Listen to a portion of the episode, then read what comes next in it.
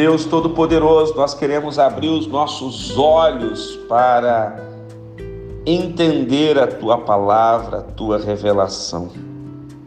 Se há algum impedimento em nós, tira, Senhor.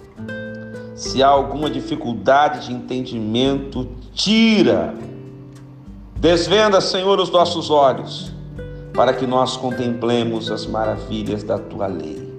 Porque eu creio, Deus, que ao contemplarmos as maravilhas da tua lei, nós iremos viver a tua palavra, nós iremos crescer espiritualmente, nós iremos viver uma vida abundante, uma vida resolvida, uma vida sem altos e baixos, mas uma vida constante no servir, no adorar e no fazer a tua vontade.